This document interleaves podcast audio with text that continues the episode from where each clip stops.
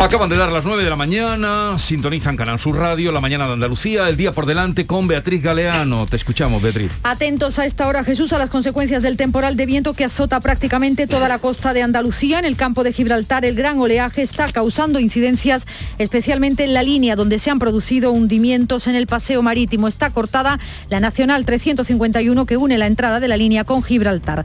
También numerosos destrozos en la Costa del Sol, hay chiringuitos completamente inundados y en Jaén el viento ha provocado la caída del muro que cubre el gol sur del estadio de fútbol de la Victoria. En Almería están cortadas también varias carreteras en la Sierra de los Filabres. Hoy también pendientes de las palabras de Zelensky, el presidente ucraniano en el Congreso de los Diputados va a hablar a las 4 durante 30 minutos cuando se cumplen 41 días de guerra en Ucrania y siguen llegando imágenes de civiles muertos en las calles de Bucha. Por cierto, que el Consejo de Seguridad de la ONU se reúne hoy de urgencia para estudiar los crímenes de guerra en Ucrania. De vuelta a nuestro país entre hoy y mañana, el 80% de las gasolineras cobrará el anticipo. 3.500 estaciones de servicio han adelantado el descuento de 20 céntimos por litro de combustible que aprobaba el Gobierno la semana pasada. Sin duda, otro de los asuntos del día será la aprobación del nuevo currículo de bachillerato que pasa de tres a cinco modalidades, estrena asignaturas, recupera otras como historia de la filosofía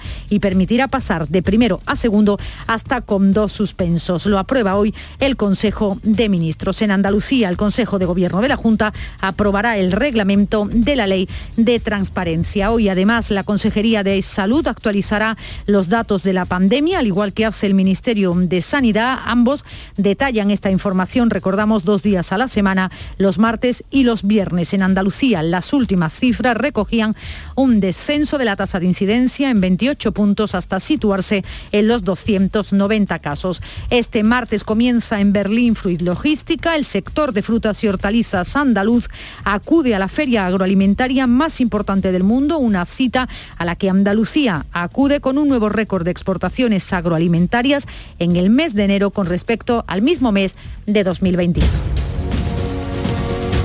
9, dos minutos. Mm, vamos a hablar dentro de un rato con Fernando Cocho, analista de inteligencia y riesgos a la seguridad internacional. Eh, hablaremos también de, la guerra de Ucrania o la guerra en Ucrania y de la matanza de Bucha. Pero os planteaba antes eh, de que llegara, eh, que llegáramos a las 9 de la mañana, de cómo estaba, cómo estabais viendo, cómo veis al PSOE en medio de esta agitación electoral y consenso además entre vosotros de que llegará en junio. Decía, no, te decía que, el Partido Popular efectivamente entró en una crisis que podía haber sido muy profunda, que podía haber sido absolutamente, eh, haber dinamitado la estructura, ¿no? Y, sin embargo, bueno, pues el consenso que suscita Feijó, eh, la claridad que tuvo Isabel Díaz Ayuso de que no era su momento y eh, el eje Galicia-Andalucía, yo creo que favoreció que de manera muy rápida y de manera casi quirúrgica se haya resuelto esto, se haya resuelto rápido con un Congreso en el que creo que han tomado energía, ¿no? Han recuperado mucho, mucho resuello. Las primeras encuestas, además, apuntan a que, a que mm, puede ser así. Em, y por tanto, la expectativa que podía haberse hecho el Partido Socialista de que el PP eh, se desmoronara, pues no ha funcionado. En Andalucía, el Partido Popular parecía tener una buena inercia, parecía desde luego arrastrar desde los sondeos datos positivos. Entonces, bueno, la expectativa que se hiciera el Partido Socialista de que le repercutiera la crisis del partido y seguramente se ha frustrado. Y eso tal vez explique pues, que Juan Espadas hiciera alguna declaración poco afortunada, pues eh, especulando con que incluso pueda todo esto pueda ser el resultado de que haya una crisis interna en el gobierno entre eh, Moreno y Bendodo, que no es así, ya le digo yo eh, que no es así. Y en todo caso, eh, bueno, pues hemos visto este fin de semana declaraciones francamente groseras e inoportunas de portavoces como Felipe Sicilia o como Adriana Lastra que sencillamente eh, seguramente se desilusionan al ver que el partido rival podía haberse metido en serios problemas y sin embargo pues los estaba resolviendo razonablemente bien. El Partido Socialista, como a Ciudadanos, le interesa que las elecciones no sean en junio. Eh, al que le interesa que las elecciones sean en junio es a Vox. Es el que viene pidiendo elecciones cuanto antes desde hace meses. Y eh, aquí, digamos, se mantienen las cosas. En la izquierda, si hay posibilidades de acuerdo, no se ha materializado. De hecho, hay claramente partidos que ya eh, han mostrado que no van a entrar en un frente amplio, en una plataforma común. El Partido Socialista, las encuestas dicen que puede estar en una situación más o menos estable, pero que no mejora. Eh, al menos todavía no ha, Juan Espada no ha aportado su plus mm, personal. Mm y eh, el ciudadano ya lo sabemos, está en una situación eh, difícil. Por tanto, eh, bueno, pues el Partido Socialista, como otros partidos, preferirían que pasara más tiempo, que pasaran más cosas y que pudieran cambiar el tablero, que en este momento a pesar de lo que ha ocurrido, las encuestas dicen que mantiene la continuidad de los últimos años.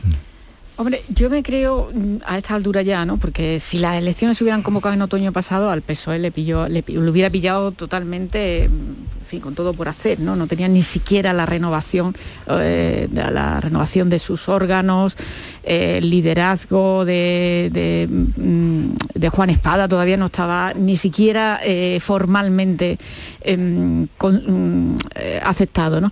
Pero sí es verdad que, que desde entonces para acá, como llevamos especulando, con el adelanto, pues todos estos meses yo creo que el PSOE está en continuo estado de, tensión por si hay que eh, por si hay que ponerse en clave electoral, que de hecho lo está. O sea, a esta altura yo no empiezo eh, eh, creo que empieza a darle un poco igual al Partido Socialista también, ¿no? porque eh, incluso hay cierto, cierta sorna por, parte del PP que considera que cada vez que amaga, pues se pone en modo campaña y luego tiene que recoger velas, ¿no? tiene que plegar velas. Por lo tanto, yo creo que lo que interesa es salir del impasse. Al PSOE lo que le interesa es cuanto antes salir del impasse, porque ahora mismo no está sumando, no está sumando las encuestas, no está sumando porque encuesta está, como, como, estaba, si me permitís, como, el resultado de, si me permitís añadir algo por, por digo, que, creo que aporta información. Eh, hubo un off the record reciente en el Parlamento de Andalucía, un encuentro de los líderes socialistas, eh, eh, portavoces parlamentarios, etcétera, en fin, mm, presentes con la prensa que cubre habitualmente el Parlamento y mm, yo creo que transmitieron un cierto alivio de decir, bueno, el hecho de que, ah, de que descartemos las elecciones inmediatas permite construir, sí, una estrategia más consistente, porque estábamos en una estrategia de una cierta aceleración, de una cierta buscando, digamos, el impacto de lo... Eh, se refería a la gestión sanitaria, a cargarlo todo en un único frente que además no estaba terminando de, sumar, y decir, bueno, vamos a templar y vamos a construir mm. la estrategia y el discurso que Juan Espadas representa realmente. Y es en ese sentido, en el de construir ese discurso, en el que a Juan Espadas le interesa que pasen unos meses, porque sencillamente él quiere que su perfil, que él eh, identifica también como un perfil, o que él quiere que, se vea como el perfil moderado, conciliador, dialogante, etcétera, esa figura del ayuntamiento eh, que, no ha terminado de poder proyectar en, el, al frente del partido haciendo oposición, bueno, pues mm, yo, es en ese sentido en el de que al Partido Socialista, que efectivamente estoy de acuerdo con Teresa en que es relativo, pero en el que el Partido Socialista seguramente ahí mostró un cierto alivio de decir, bueno, si es en otoño, tenemos más tiempo para hacer nuestra campaña y no la campaña a la contra que determina el, calendario marcado por el gobierno. Yo me refería a desde una perspectiva preparado para el adelanto que casi que el autobús de campaña llevan pagando el alquiler, como se dice de, manera eh, coloquial, llevan tanto tiempo ya pagando el alquiler que se empieza ya a resultarle un, sobrecoste, ¿no? Por eso decía, están tan preparados para el adelanto que yo creo que, desde luego lo que no vas a pillarlo ya va a ser con el pie cambiado, que es lo que hubiera ocurrido en otoño. ¿no? Paloma. Desde una perspectiva nacional, ¿no? yo creo que veo un poco las cosas desde, Madrid. Yo creo que, que, para el Partido Socialista Feijó es un candidato mucho más sólido que Pablo Casado. Yo, yo creo que en el, discurso que hizo Feijo el pasado sábado en, el Congreso del PP lanzó unos mensajes de mano tendida al Partido Socialista a nivel de toda España que yo creo que han, han descolocado un poco a Pedro Sánchez. Hay que esperar un poco a ver ese encuentro que van a tener el jueves, ¿no? Qué valoración se hace desde el Palacio de la Moncloa sobre esa actitud que tiene Feijó, que quizás es un poco más abierta, de mano tendida que la que tuvo, que la que tuvo Pablo Casado, que era un poco un líder más hiperbólico, más hiperactivo, ¿no? que, iba un poco más a los extremos. Y, que yo creo que eso también puede tener su influencia en Andalucía, ¿no? porque Andalucía ahora también se ha convertido un poco en la clave del resurgir del Partido Popular. Juanma Moreno ahora yo creo que también en, Andalucía es un líder que ya lo era con un, peso importante, pues ahora lo tiene aún mayor porque ha sido la solución prácticamente a la, crisis, bueno, a, la crisis, a la intervención quirúrgica y al drama que ha vivido el Partido Popular. Yo creo que eso puede tener su influencia, no sé si vosotros que estáis más cerca de, la realidad andaluza, en las expectativas de voto del PP en Andalucía porque lo que está claro que eh, en Andalucía yo creo que se da por hecho que el Partido Popular ganará las elecciones, pero le hará falta Vox, le hará falta Vox. ¿Tendrá Vox menos fuerza con este cambio en el Partido Popular o no la tendrá? Yo creo que, va a tener menos fuerza. ¿Por qué? Porque parte del voto que se fue a Vox, una parte, yo no sé si mucha, poca, no, no lo sé, no puedo hacer un análisis, pero parte de ese voto volverá al Partido Popular. ¿Eso preocupa al Partido Socialista en Andalucía, teniendo en cuenta que Juan Espada no es un líder consolidado? Yo, creo que la clave del cambio del Partido Popular también va a tener su influencia en las elecciones andaluzas. Yo creo que el Partido Popular tiene muchos motivos para estar preocupados con Vox, eh, pero en las elecciones generales. Es decir, las encuestas que se están publicando indican que Vox podría estar por delante del Partido Popular incluso en todas las provincias. Eh, bueno, algún, alguno de los sondeos indica esto. En todo caso, otros no, otros indican una subida. en términos, en términos generales, o sea, recordemos, Paloma, de hecho, que, que en otoño del 19 eh, Vox se quedó a 6.000 votos del Partido Popular. Estuvo buena parte de la noche, estuvo por delante Vox. Eh, es decir, ¿Pero a qué te refieres? ¿A Andalucía o...? Elecciones generales, Andalucía, pero digo, eh, el problema que tiene el Partido Popular en Andalucía con Vox es en las elecciones generales. Lo que quiero distinguirlo es de las elecciones autonómicas, que, aquí, como en todas partes, la, es gente, importante precisar un poco. sabe lo que vota, porque ¿qué ocurre? en las elecciones generales, yo tengo mis dudas de que la llegada de Feijó pueda provocar un regreso del voto de Vox porque de hecho a mí me resulta, me resulta contradictorio, puesto que Feijó lo que vende más bien es el mm, espacio de Ciudadanos, no, no la frontera. Vox, eh, Feijó no solo se quiere alejar de la frontera de Vox, sino que lo quiere hacer como corresponde, de una manera marianista. Es decir, ese partido del que usted me habla. Este fin de semana no se mencionaba el elefante en la habitación. Eh, pero bueno, eso en este momento es para las elecciones generales. En las elecciones autonómicas, efectivamente, como dice Paloma, la previsión es que, en la, desde luego, los escaños de Vox los necesite. Como Ayuso, en un porcentaje tan pequeño que Vox no pueda reclamar entrar en el gobierno, o como Castilla y León, con un porcentaje tan significativo que Vox puede exigir estar en el gobierno. Bueno, pues eso es evidentemente lo que no sabemos. Hombre, yo lo que creo también, bueno, ya simplemente para precisaros un comentario que tú has hecho yo, es que sostengo, tengo una teoría eh, hay, hay mucho voto Vox, hay mucho voto Vox que no es un voto ultra ni es un voto fascista, es un voto de gente enfadada con el PP.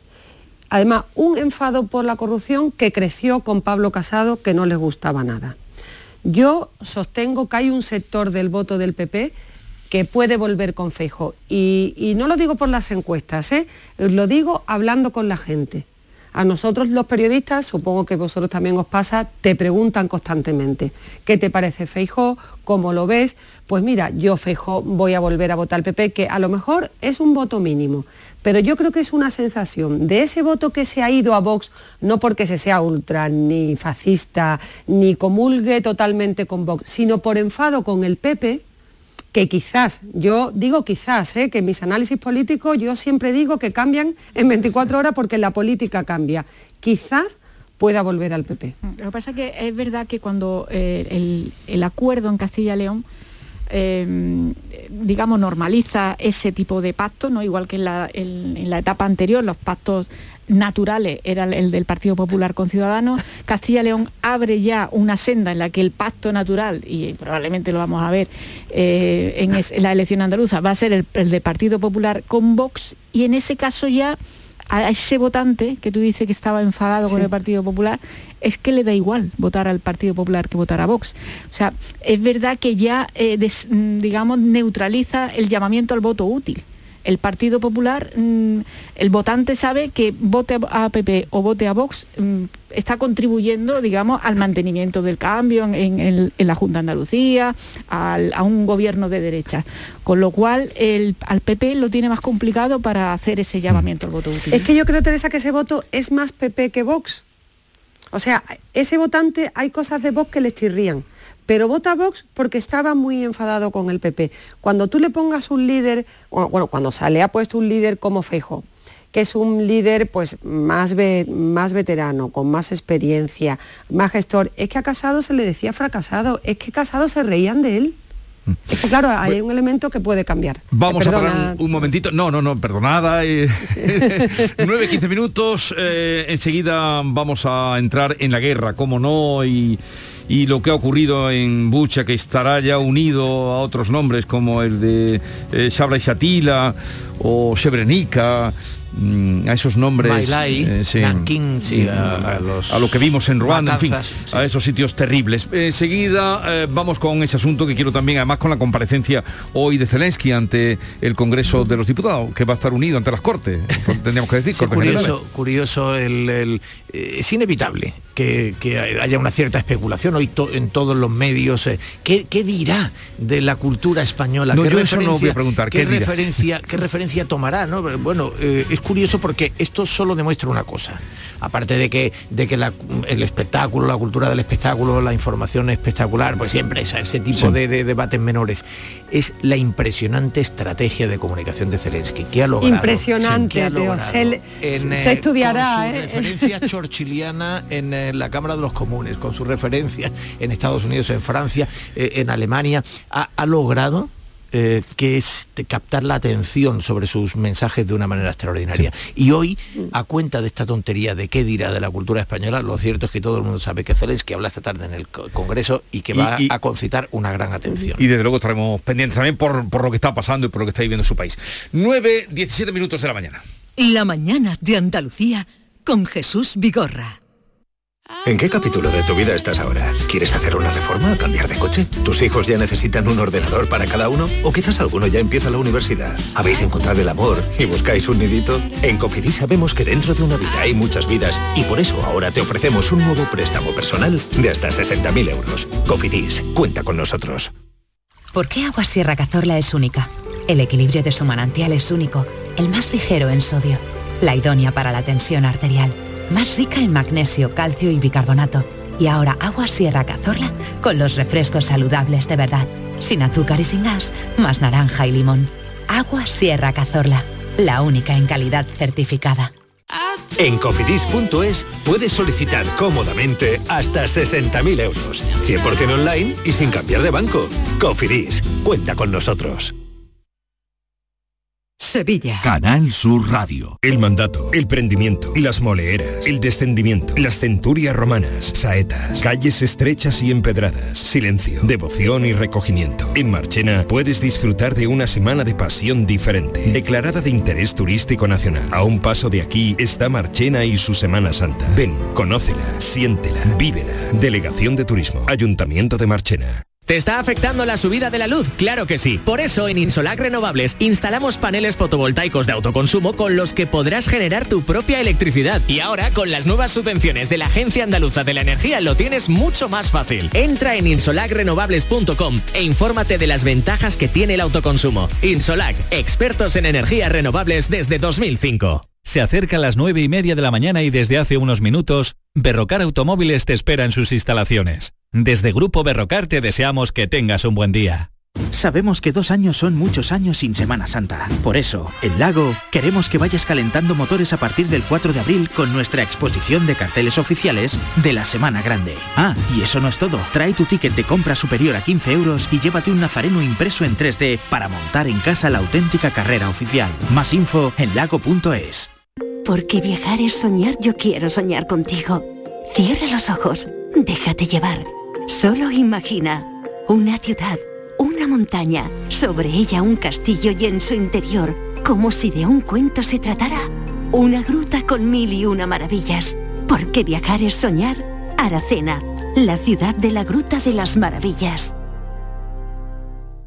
Información, cercanía, diversión. Así es la tarde de Canal Sur Radio con Mariló Maldonado. Tu programa de radio de las tardes en Andalucía. Con toda la actualidad y las historias que más te interesan. La tarde de Canal Sur Radio con Mariló Maldonado. De lunes a viernes desde las 3 de la tarde. Quédate en Canal Sur Radio. La radio de Andalucía. Con tu coche no te líes. Conmigo te mueves seguro, eres puntual, ahorras, llegas donde quieras y contaminas menos. Transporte público de Andalucía, seguro, económico y sostenible. Junta de Andalucía.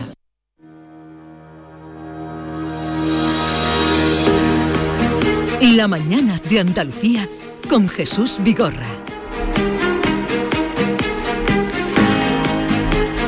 Vamos a saludar a Fernando Cocho, analista de inteligencia y riesgos de la seguridad internacional. Señor Cocho, buenos días.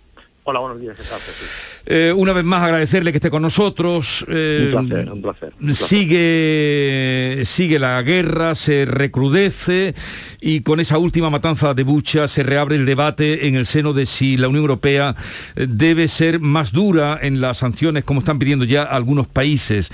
¿Piensa usted que la Unión Europea debería ser más dura y en concreto Alemania, a la que le están pidiendo que cierre el grifo del gas en, en la compra a Rusia? Pues sí, debería ser más dura, pero el problema es que los márgenes ya de operación de sanciones contra Rusia eh, se está reduciendo. Ya solo queda, pues evidentemente, Alemania y otros países que le compran combustible y suministro de gas y petróleo a, Rusia, pero claro, eso significaría una caída del Producto Interior Bruto muy rápido, muy fuerte de Alemania y evidentemente, pues eh, cuando uno se tiene que, que tentar las carnes para tomar una decisión, pues evidentemente es más complicado que hablar y que condenar de manera de manera más o menos eh, explícita, ¿no?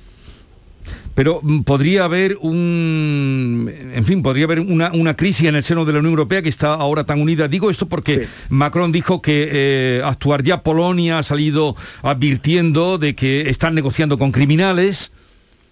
Sí, evidentemente. Eh, Francia puede decir eso porque Francia tiene mayor mayor y, eh, dependencia de su propia energía nuclear y no depende tanto del, gas, el, el petróleo eh, ruso, en este caso del gas. Y Polonia siempre, evidentemente, está luchando, como, como siempre ha sido, sus intereses, porque siempre ha sido un país, mm, una vez maltratado por Rusia, otra vez maltratado por, por la propia Alemania. ¿no? Eh, pero ya queda muy poco margen de maniobra. La crisis se va a acentuar en tanto que no olvidemos que quien tiene que o tendría que condenar a, Putin o investigar a Putin es el Tribunal Internacional eh, y no está firmado ni por China, ni por Estados Unidos, ni por Rusia. Y es muy complicado ahora eh, juzgar a una persona siempre y cuando no haya perdido una guerra. Y en este caso aún no ha perdido la guerra, ¿no? Pero solo se juzga cuando alguien pierde. Va a ser complicado, va a ser complicado las sanciones eh, económicas porque ya Putin y Rusia han buscado un canal de suministro de venta alternativo, que en este caso sería China y los países asiáticos, o los países de Centro, Asia para entendernos, y con eso pues va a sobrevivir. Y a Putin se va a quedar en el Donbass, que es lo que siempre eh, hemos sospechado que quería, y vamos a ver cuánto tiempo dura y de qué manera dura esta, esta terrible guerra, eh, que va a convertirse en una de baja intensidad durante mucho tiempo, porque Ucrania no está dispuesta a renunciar comprensiblemente a un territorio del Donbass, ni tampoco a, a Milupol ni a Crimea, perdón, a Crimea, a, Odessa, y Putin no está dispuesto a no tener ese cordón de seguridad nacional del que siempre hemos hablado, que va desde Bielorrusia hasta justamente Odessa, ¿no? Para llegar a Transnistria. Entonces, mm, muy complicado, muy complejo, y a la, a la Unión Europea le queda muy poquito margen de maniobra. Eh, hoy saldrá un, un estudio del Banco de España diciendo cuáles porcentualmente las pérdidas que implican para España este conflicto. Y así a la pluma, con datos eh, algunos prepandémicos, evidentemente, perdemos en torno a los 2.500, 3.000 millones de euros anuales entre inversiones y exportaciones eh, a, Rusia. Por tanto, mm, todos tenemos que apretarnos el cinturón si queremos condenar a Rusia, pero cada uno verá cómo hacerlo.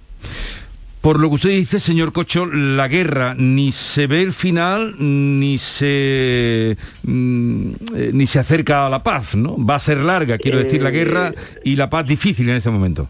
Mm, el- a ver, de nuevo otra vez tenemos que recurrir al modelo de pensamiento. Nos guste o no nos guste, tenemos que pensar como piensan los que están enfrente, ¿no? Al modelo de pensamiento de las negociaciones en conflicto que tiene en este caso Rusia u otros países, ¿no?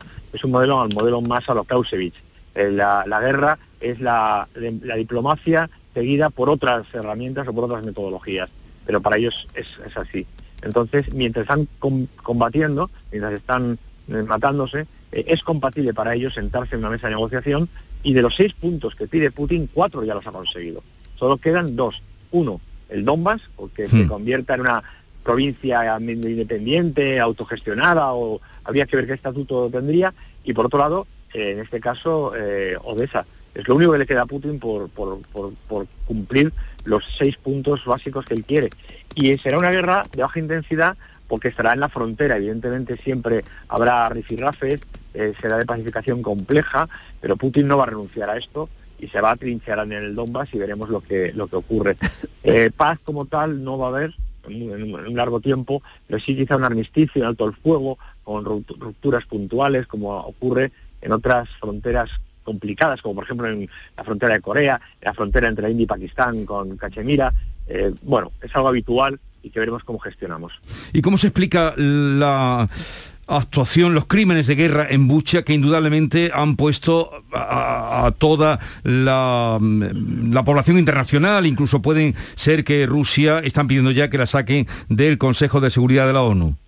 Bueno, eh, es evidentemente es, un, es terrible, es un crimen de, habría que discutir si es un crimen de lesa humanidad o un crimen de guerra, porque hay interpretaciones jurídicas diferentes, o un crimen de desplazamiento que está dentro de los crímenes de lesa humanidad. Pero bueno, es que el Tribunal Internacional eh, no, no tiene competencia porque Rusia no lo ha firmado, tampoco Estados Unidos, cuando fue condenado por Irak, por la guerra de Irak y por Afganistán, etcétera. Pero ¿cómo, ¿cómo vamos a reaccionar ante esta matanza?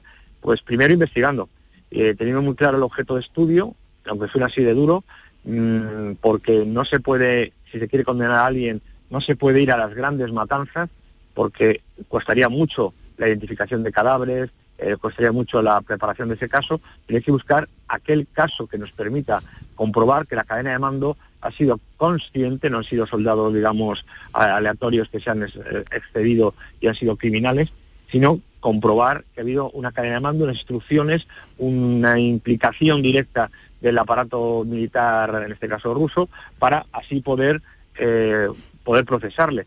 Eh, ¿Qué vamos a hacer? Pues eh, el problema es que ahora incluso hay gente que está empezando a sacar las imágenes o las noticias de las masacres del año 2014, 2015 y 2016 que las milicias ultranacionalistas ucranianas cometían en el Donbass, donde mataron, y la OSCE lo sabía, la ONU lo sabía, la OTAN lo sabía, la Unión Europea lo sabía, y nadie dijo nada. Entonces ahora los rusos van a contraatacar, contraatacar con esas milicias supremacistas que tiene Ucrania. Por tanto, mm, si bien obviamente hay que demostrar que ha sido eh, Rusia, y no me cabe ninguna duda, pero hay que demostrarlo, ¿no? Los hechos hay que demostrarlos, pues vamos a ver cómo lo podemos condenar. Es complejo, la- los crímenes contra la humanidad, luego, eh, si vamos a la historia del Tribunal Internacional, eh, pues vemos que de los casos que se han dado en los últimos 40 años o 30 años, solo se ha condenado a cinco personas y fue por la guerra de Yugoslavia, ¿no? Hmm. Por la, la guerra de los Balcanes.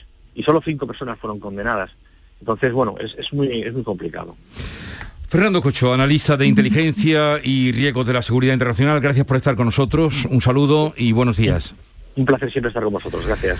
Bueno, dice investigar eh, sobre el tema de la matanza de, de Bucha, que, que a cualquier persona Bueno. con un mínimo de sensibilidad le, le espanta y le horroriza. Hombre, son, son evidentemente encaja y ayer Biden parecía sentir el cierto alivio de que la realidad hubiera confirmado lo que ya sospechábamos y él eh, mencionó también, ¿no? De que eh, Putin es un criminal de guerra y estos son crímenes eh, probablemente, eh, no sé si ya son calificables de genocidio, pero en cualquier caso son crímenes de guerra ostensiblemente, ¿no? Crímenes contra la humanidad. Eh, es verdad que el Tribunal Penal Internacional tiene muchas limitaciones y es verdad, como ha dicho, que él finalmente, muy, en muy pocos casos, porque requiere, entre otras cosas, haber detenido a los responsables, porque si no los tienes detenidos no los puedes llevar al tribunal.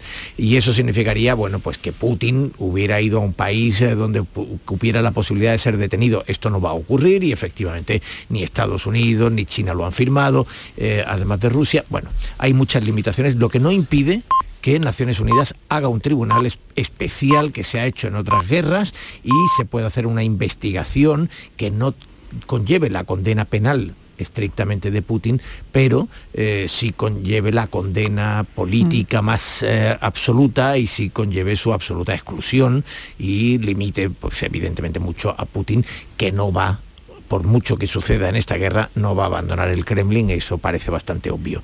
Pero en fin, eh, con respecto a la guerra, bueno, eh, no vamos a entrar en, debate sobre lo que ha mm. dicho Cocho, ¿no? que, es el, que es el especialista. Pero bueno, eh, yo tengo la impresión de que, de que mm, eh, Francia, que es un dato que él no ha mencionado, en, su actitud de ayer influye algo el hecho de que este domingo se va a las urnas. Sí, hombre, eh, es verdad que, a todos se nos pasa por la cabeza ver, ver o nos gustaría ver a Putin ante un tribunal internacional, ¿no? Pero si no es Putin, también se puede acosar a alguno de sus generales que están precisamente en esa cadena de mando eh, que, hacía, que hacía referencia a Cocho en relación a estos crímenes concretos. Porque él, él decía algo que es importante, ¿no? Eh, mm, acotar el objeto de la investigación probablemente no sea fácil llevar a Putin, pero sí sea fácil, eh, bueno, fácil, sea posible establecer cuál, cuál ha sido la cadena de mando, quién ha dado esa orden eh, de masacrar a la población civil. Hemos visto imágenes mm, espeluznantes de, hombres sobre, eh, con la bicicleta al lado, de, mujeres, incluso niños también hay entre esos cadáveres establecer quién ha dado esas órdenes en, los días concretos en los que se produjo el abandono por parte de las tropas rusas de, la ciudad de, Bucha o de Irpin, ¿no? que está que está justo al lado en el extrarradio de, Kiev. Y, acosar a esos generales, eh, eh, acosarlos eh, con, los tribunales internacionales probablemente sí sea más, más, más viable, ¿no? Desde luego, estamos hablando dentro de, unos años y una vez que el conflicto eh, que el conflicto esté de alguna manera pacificado, porque la dificultad que añade estas imágenes eh, es, sobre todo de cara a la negociación. Claro, es muy difícil eh, justificar que te sigues sentando a negociar con, con, con, quién, con quién es responsable último de, estas matanzas. ¿no? Por lo tanto, cualquier cualquiera eh, operación. Por eso, por eso probablemente fueron inconvenientes las palabras de Joe Biden, ¿no? aunque la realidad le ha dado la razón, porque es que están, están la negociación tiene que producirse y no puede interrumpirse con independencia de lo, de lo que nos escandalice las imágenes que están viendo, ¿no? porque es la única manera de que consigamos al menos, como decía el analista, al menos un armisticio, si no un, un proceso de paz temprano, pero sí un armisticio. ¿no? Eh, pues yo viendo estas imágenes que he visto ayer y hoy, ¿no? que son absolutamente devastadoras, yo recuerdo la guerra de los Balcanes, recuerdo la guerra de los Balcanes porque entonces yo hacía temas de defensas en el ABC y bueno, luego por circunstancias personales yo pude entrar en Bosnia casi 15 días después de acabar la guerra. No vi afortunadamente las imágenes de esos cadáveres por las calles, pero sí atravesé ciudades absolutamente devastadas, no había nadie, ciudades fantasmas en las que la gente había huido y luego los mataron, ¿no? Milosevic fue condenado por un tribunal penal internacional por crímenes de guerra, por crímenes de la humanidad y murió en la cárcel. Yo solo espero que, Putin sé es, un, que es un deseo a lo mejor irrealizable o a lo mejor no, de que este señor pague por lo que ha hecho, de que este criminal, como que señor criminal, pague por lo que ha hecho, porque esas imágenes de la gente con las manos maniatadas, gente con su bicicletita que iba a un supermercado a comprar, gente que estaba en una farmacia buscando un medicamento, que ha sido tiroteado por las calles como si fueran como si fueran animales, eso tiene que pagarse. Y eso nos tiene que llevar, ¿qué podemos hacer nosotros por la guerra? Porque nosotros no podemos ir allí, no tenemos fuerza para que Putin sea condenado por un tribunal internacional, eso tendrán que hacer los, responsables políticos, pero desde nuestros hogares podemos hacer algo. Si realmente hay una alianza internacional para no comprar el petróleo y el gas ruso, a lo mejor nosotros tenemos que cerrar la luz algunas veces, A lo mejor nosotros tenemos que pagar un poquito de frío para no comprar ese petróleo. Yo comprendo que es una, mm, es una cosa que a lo mejor no va a ser así, pero que la gente tiene que concienciarse que nosotros, desde donde estamos, a lo mejor también podemos hacer algo. Porque está claro que la única manera de combatir a Putin ahora mismo es con las sanciones económicas, porque la OTAN no va a mandar tropas, porque no se puede provocar una tercera guerra mundial. Pero sí a lo mejor cada uno desde nuestro sitio donde estamos sí que podemos hacer algo sí que podemos ah, hacer algo por intentar por lo menos parar todo esto. Lo que pasa, decía Cocho que ya queda poco margen, eh, excepto cortar el gas. Eh, por eso digo, es que es lo único que ya queda, ya no queda otra cosa. queda poco margen, pero, probablemente es el asunto. bueno, eh, vosotros habéis sido muy buenos estudiantes, eh, seguro que aprobabais con nota y todo, pero ¿qué os parece lo que va a aprobar hoy el Consejo de Ministros de que el bachillerato se pueda pasar de primero, bueno, va a aprobar muchas cosas, pero algo que todo el mundo entiende es que el bachillerato de primero a segundo se pueda pasar con dos suspensas, y que se pueda obtener el título con una materia pendiente. Bueno, yo... yo ¿A quién beneficia eso? Yo creo que ese es el aspecto más... ¿A quién beneficia? A ver, beneficia a lo que ha sido eh, desde hace mucho tiempo y el informe PISA siempre se nos olvida. Eh, ponemos el énfasis en que una comunidad vaya peor que otra, ponemos el énfasis en que en matemática tenemos este problema o en lectura tenemos, en comprensión lectora tenemos aquel, y se nos olvida que el informe PISA durante años y años y años le ha dicho a España su principal problema es el abandono escolar. Es decir, ese es el principal problema de la educación en España. Y lo que se está buscando con estos sistemas de promoción es que sea el profesorado el que valore, si en el caso de que haya un estudiante que tenga algún suspenso, eh, está en condiciones de poder pelearlo en el curso siguiente y no propiciar ese abandono con eh, apartarlo de su curso y, demorarlo en, escolarmente, que es siempre algo complicado, sobre todo para quien no tiene una gran determinación ¿no? por, por ir adelante en ese sentido hay que relativizar el espanto que provoca como primer titular la idea de se puede pasar con suspensos. Otra cosa distinta es dar el título con un suspenso. A mí esto me parece que es una contradicción absoluta. ¿no? yo creo, yo creo que hay algo que por encima de todo eh, se está perdiendo, que es eh, mm, considerar que eh, la filiación que puedan tener los estudiantes con el sistema educativo, es decir, que no haya abandono, dependerá de relajar el esfuerzo y digamos la idea del sacrificio vinculada a la educación. A mí me parece que este es el punto en el que tú tienes que hacer políticas que favorezcan eh, que no haya abandono, pero en la medida en que eh, el aprendizaje se convierta en motivación, emoción, empatía, y no en trabajo, esfuerzo, eh, voluntad, eh, estaremos devaluando a la larga quizás podamos hacer alguna solución inmediata o podamos rebajar una estadística a corto plazo, pero el daño eh, estructural a mí me parece que será profundo. A mí me parece que hay, otra componente que también es preocupante, que es la inseguridad jurídica. ¿no?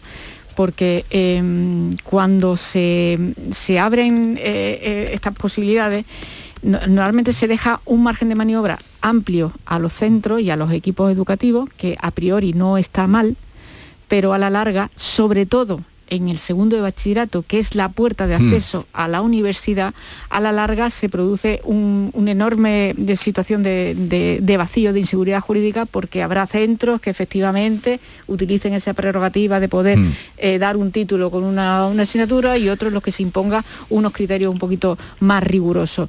Y entonces ahí las familias eh, pues van a presionar muchísimo, porque la presión que eh, hay actualmente sobre los alumnos de primero y segundo de bachillerato con respecto al acceso a la universidad es tremenda, porque se juegan la posibilidad de elegir eh, su futuro en cuestión de décimas y, de, centésimas. Es una cosa absolutamente, es la presión que recibe. Y esa presión se traslada a la, la traslada a la familia a los centros.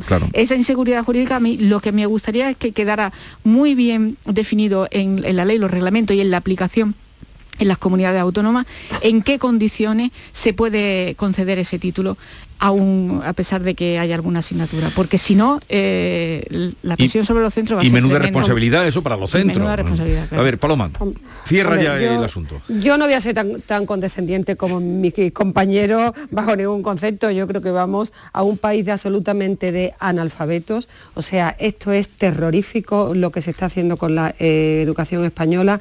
Yo estoy totalmente en contra con ese buenismo con, con los estudiantes, esa, o sea, eh, eliminar la cultura del esfuerzo. Yo he estudiado en, una, eh, en, en un colegio donde había suspensos, donde se repetía curso y yo no tengo ningún trauma.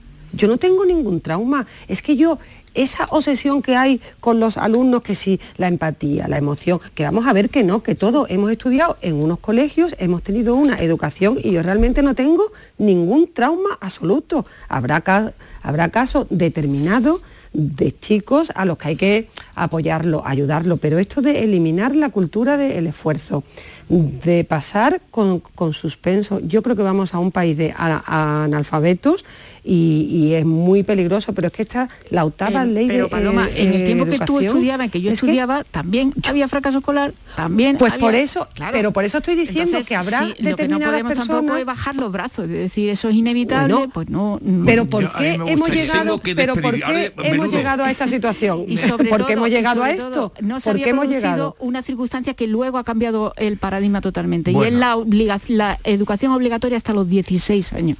Que Mira, eso los niños tienen que introdujo- estudiar. Introdujo una problemática añadida en los centros que, que a priori está bien, o sea, a mí me, yo soy estoy favorable a, a que sea obligatoria hasta los 16 años, pero introdujo una, una problemática que no existía cuando tú estudiabas, cuando yo estudiaba. ¿no? Bueno, a mí me Los gustaría... chicos tienen me- que estudiar, esforzarse y aprobar. Y todo lo demás es abrirle una puerta a la cultura de, de la desgana y, y de no estudiar he y de no hecho- hacer nada y se pagará. Bre- brevemente, Teo, Sí, que sí, nos vamos ya. No he hecho ninguna lectura complaciente, de hecho he dicho que creo que la cultura del esfuerzo es fundamental y que todo ese lenguaje que contiene esta ley de empatías, emociones y motivaciones es tramposo y va a conducir a, a un problema.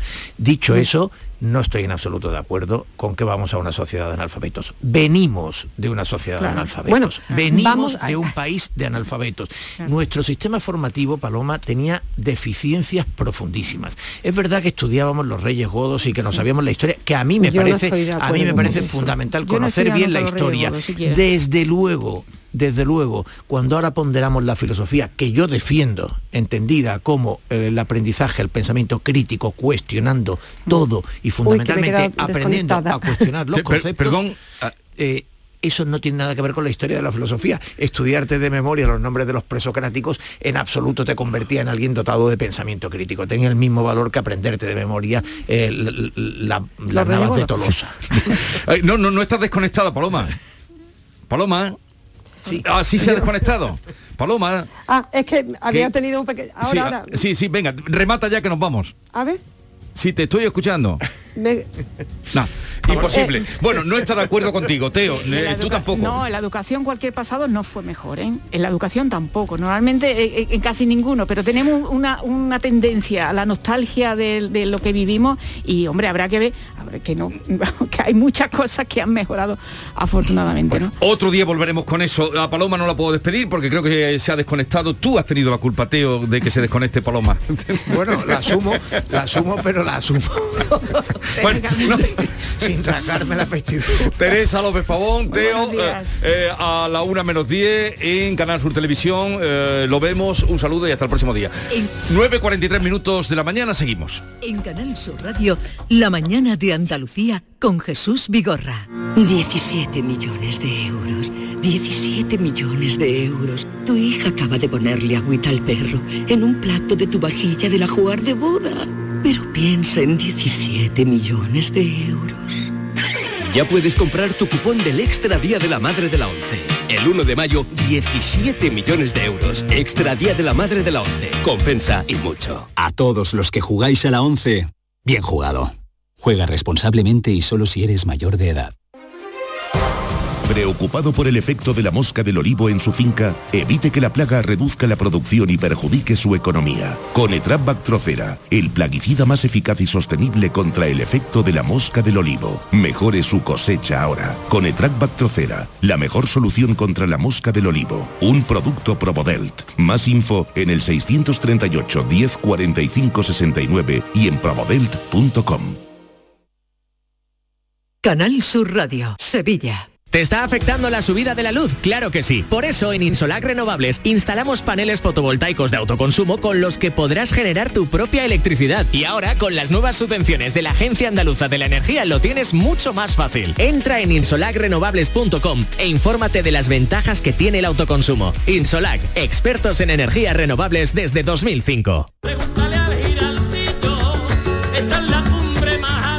la voz de un sabio que para saber de Sevilla le preguntó al giraldillo por los lugares más bellos del barrio de Santa Cruz. Y este le respondió, con aires de azar, maestranza y catedral, la hostería del Laurel has de visitar, y en ella sus tapas, vinos y demás viandas probar. La Hostería del Laurel. Visítenos en Plaza de los Venerables 5 o a través de nuestra web lahosteriadellaurel.com. Porque si le preguntas al giraldillo, Hostería del Laurel, no te la dejes atrás. El mandato, el prendimiento, las moleeras, el descendimiento, las centurias romanas, saetas, calles estrechas y empedradas, silencio, devoción y recogimiento. En Marchena puedes disfrutar de una semana de pasión diferente, declarada de interés turístico nacional. A un paso de aquí está Marchena y su Semana Santa. Ven, conócela, siéntela, vívela. Delegación de Turismo, Ayuntamiento de Marchena. Venga, vámonos despacito, mi arma. Lo bueno siempre se hace esperar.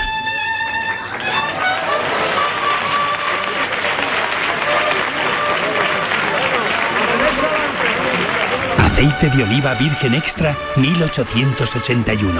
El homenaje que te mereces. Mano de santo limpiar la ropa, mano de santo limpiar salón, mano de santo y en la cocina, en el coche, en el watercloak, mano de santo para el hotel, mano de santo para el taller, mano de santo te cuida, mano de santo te alegra la vida, mano de santo, mano de santo, ponte a bailar y no limpies tanto, mano de santo, mano de santo, ponte a bailar y no limpies tanto. Canal Sur Sevilla. Cuenta la voz de un sabio que para saber de Sevilla le preguntó al giraldillo por los lugares más bellos del barrio de Santa Cruz. Y este le respondió, con aires de azar, maestranza y catedral, la hostería del Laurel has de visitar, y en ella sus tapas, vinos y demás viandas probar. La Hostería del Laurel. Visítenos en Plaza de los Venerables 5 o a través de nuestra web lahosteriadellaurel.com. Porque si le preguntas al giraldillo, Hostería del Laurel, no te la dejes atrás. Hola, ¿quieres ser millonario? ¡Uy, qué pena! Otro más que piensa que soy de esas compañías de teléfono. Había ganado el premio. ¿Qué hacemos? ¿Llamamos a otro o qué? En O2 no te molestaremos con llamadas comerciales. Te daremos paz.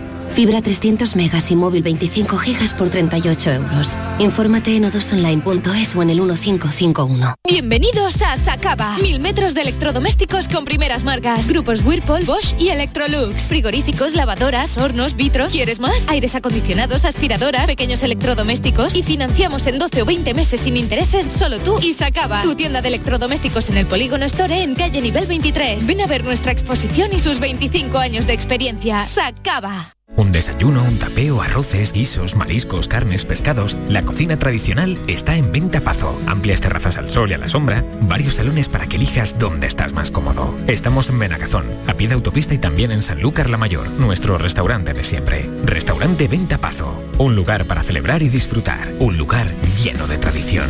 Venta Pazo.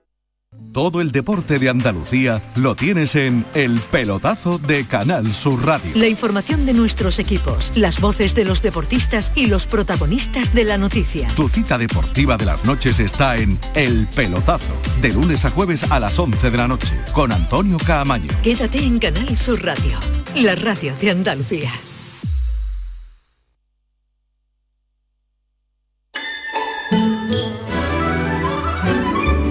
Esta es La Mañana de Andalucía con Jesús Vigorra. Canal Sur Radio. Y ya está por aquí Maite Chacón, buenos días. Hola, Jesús, buenos David días. Hidalgo. Buenos días, Jesús. Me vais a permitir que salude antes de ir con otros asuntos a Sara Escudero, que es delegada de Cruz Roja Española en Polonia, desplazada allí para apoyar a Cruz Roja en la atención a refugiados. Sara Escudero, buenos días. Hola, buenos días. Eh, aunque usted está en Polonia, pero me gustaría por la larga eh, tradición que tiene Cruz Roja, que nació precisamente asistiendo en, la guerra, mm, lo que ha ocurrido en, eh, Bucha, eh, esto es saltarse todos los, derechos de los ciudadanos, ¿no? Ustedes, digo, desde Cruz Roja, que han contemplado ya muchas guerras, esto que ha pasado en Bucha, ¿qué lectura tiene? Bueno, eh, cualquier crisis humanitaria y en especial esta en la que ahora mismo estamos envueltos, que posiblemente sea la más grande, ¿no? Por magnitud en cuanto a número de personas afectadas, eh, pues eh, tiene tiene una lectura desde nuestro punto de vista, bueno, pues que no podemos mm, permitir, ¿no? Desde Cruz Roja tenemos que ser garantes y no podemos permitir que todo valga, porque hay cosas que deben primar por encima de todo, que es eh, el respeto por las personas civiles, por los servicios esenciales y tenemos que ser garantes, ¿no? Y, en- y eso es muy claro que las personas y la población civil nunca es el objetivo, ni en esta crisis ni en ninguna otra.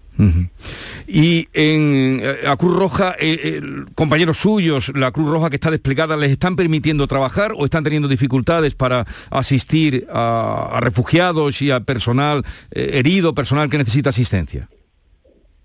Bueno, eh, las circunstancias no son sencillas. En cualquier en cualquier momento de, en una urgencia como la que tenemos no es sencillo trabajar. No es que tengamos dificultades, es que a veces no, no podemos acceder a todos los puntos o la ayuda no puede eh, fluir con la, con la intensidad que nosotros quisiéramos. Entonces, bueno, estamos trabajando porque los corredores humanitarios de doble sentido, tanto para la entrada de mercancías y de bienes de primera necesidad, como la salida de personas a un lugar seguro, sea lo más fluida posible dentro de las dificultades en las que nos encontramos, ¿no? que es eh, un contexto complejo, unas condiciones climáticas bastante adversas, eh, también en estas en estos últimos días, eh, mucha nieve y también en muchos puntos, y, bueno, no es sencillo, pero ninguna guerra es sencilla, ¿no? En, en este manejo de las circunstancias y estamos hablando de millones de personas que, que se han desplazado. Usted se encuentra en la frontera con Polonia, sigue eh, saliendo, eh, siguen saliendo de Ucrania eh, muchas personas. Sí, el, el goteo es continuo, no es tan, no es, el número de personas no es tan grande como las primeras semanas de marzo, lógicamente, pero el goteo es continuo y nos enfrentamos cada día a 20.000 o 30.000 personas que, que se desplazan de Ucrania, en este caso a la frontera de, de Polonia, ¿no? En- por aquí ya han cruzado casi dos millones y medio de personas. En total se estima que hayan salido cuatro millones y, bueno, pues eh, no son días sencillos, pero sí que intentamos atender a la población aquí una vez que cruza la frontera y luego pues recordemos que desde el primer momento las personas han desplazado y ahora tenemos eh, en todos los puntos de España también eh, personas que estamos atendiendo y allí ya llevamos también unas más de 30, 32.000 intervenciones, ¿no? Bueno, pues Sara Escudero, que nos habla además de que el tiempo, nieve incluso tienen ustedes ahí. Sí, ha estado estos días, ha sido días nevados y hoy mucho viento y mucha lluvia. Y bueno, eh, es verdad que aquí la primavera no es tan buena como la de Sevilla, pero, pero bueno, eso también, quieras que no, pues complica un poco la situación en cuanto a las necesidades que puede tener la población. Sara Escudero, delegada de Cruz Roja Española en Polonia, gracias por atendernos. Un saludo desde Andalucía y buenos días. Un saludo, muchas gracias. Cuatro millones de Cuatro millones personas que han salido, han ya. salido ya. y dos y medio por Polonia. Eh, eh, que que está es dando un la ejemplo frontera por la que más están saliendo. que está dando un ejemplo el país impresionante de solidaridad porque no es fácil ¿eh? acoger a dos millones y medio de personas aunque sean en tránsito que pasen por tu país, aunque luego se dispersen Sí. por otros países de Europa. Polonia está dando un ejemplo de apertura de fronteras, de solidaridad impresionante. Ella lleva ya tiempo, lleva Sí. un año y medio eh, allí de, de delegada de la Cruz Roja en Polonia y, bueno, y, no se habrá visto nota, claro. Y, y, además Polonia es la que ha levantado la voz ayer diciéndole a Alemania y a Francia incluso eh, no negocien con criminales. Mm. Ustedes están negociando con criminales en lo tocante al tema del gas. Bueno, ah, se compone, la mañana es larga, el programa también, la vida es amplia.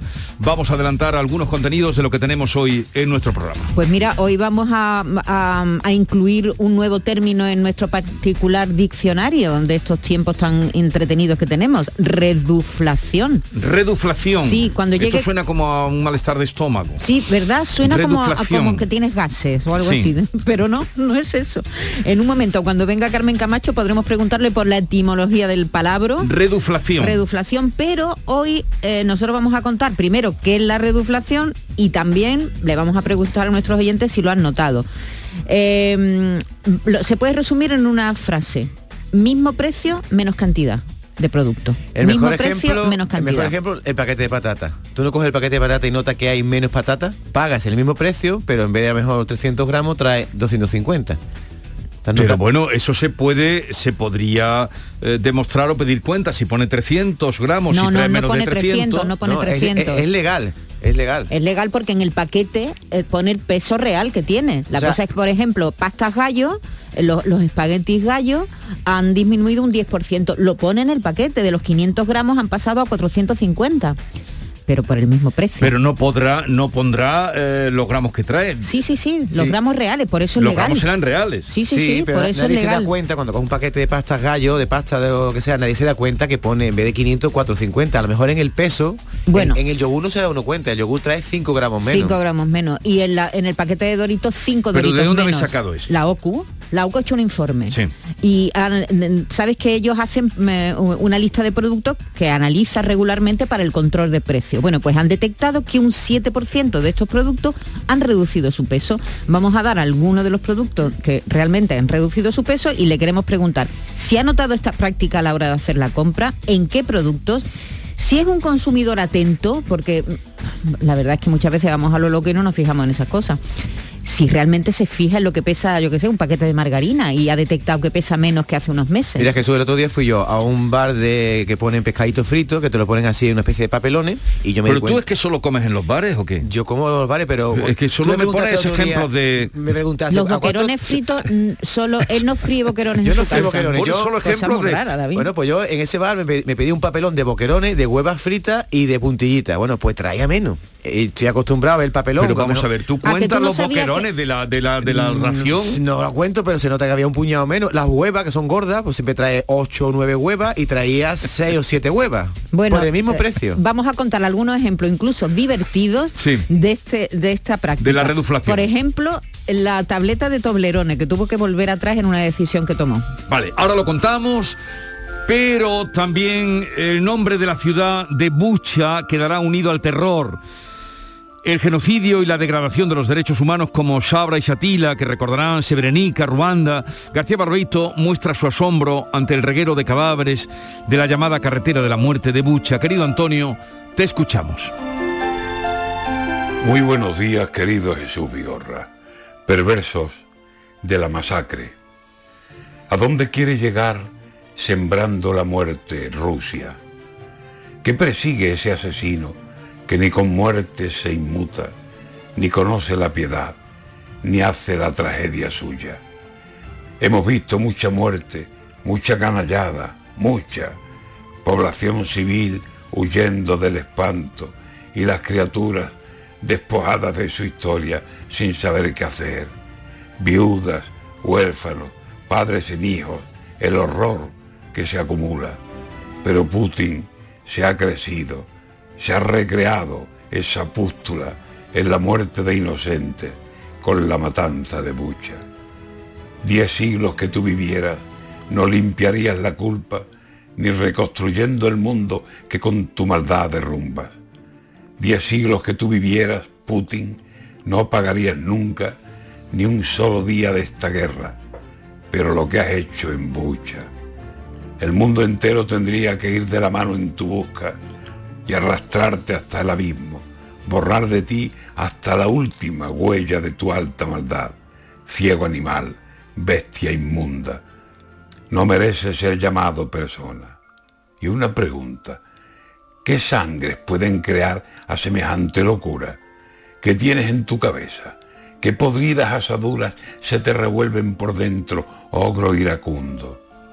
No dudas en matar, aunque los tuyos vayan a muerte segura. Militares o civiles, viejos, jóvenes, criaturas que apenas saben hablar y los matas. So basura. Eres el infierno mismo, la maldad, más que tortura. No podrás nunca pagar lo de Ucrania, pero hay una maldad que te califica, lo que has masacrado en Bucha. Ojalá el odio que tienes ya esté cavando tu tumba.